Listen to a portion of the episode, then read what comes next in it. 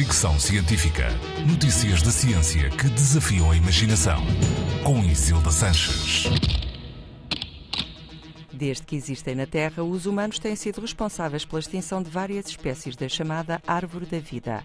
A conclusão é de um estudo conjunto da Universidade Nacional Autónoma do México e da Universidade de Stanford, nos Estados Unidos. Foi publicado na Proceedings of the Natural Academy of Sciences.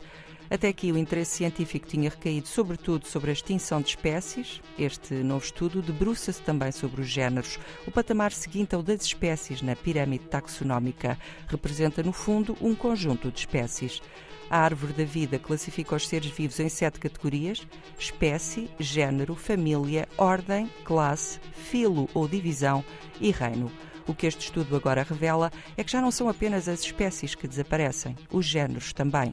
Os investigadores examinaram mais de 5 mil géneros de animais vertebrados terrestres, num total de 34.600 espécies. Concluíram que desde o século XV foram extintos 73 géneros, mais de metade aves. Segundo os cientistas, se não existissem humanos, no último milhão de anos a Terra teria perdido apenas dois géneros e levaria 18 mil anos a extinguir as espécies que desapareceram em apenas cinco séculos.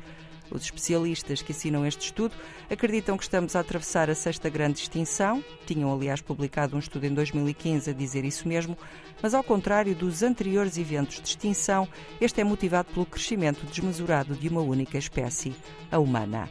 Os investigadores advertem ainda para o facto destas extinções estarem a interferir com a trajetória da evolução, colocando em risco as condições que permitem a própria sobrevivência dos humanos.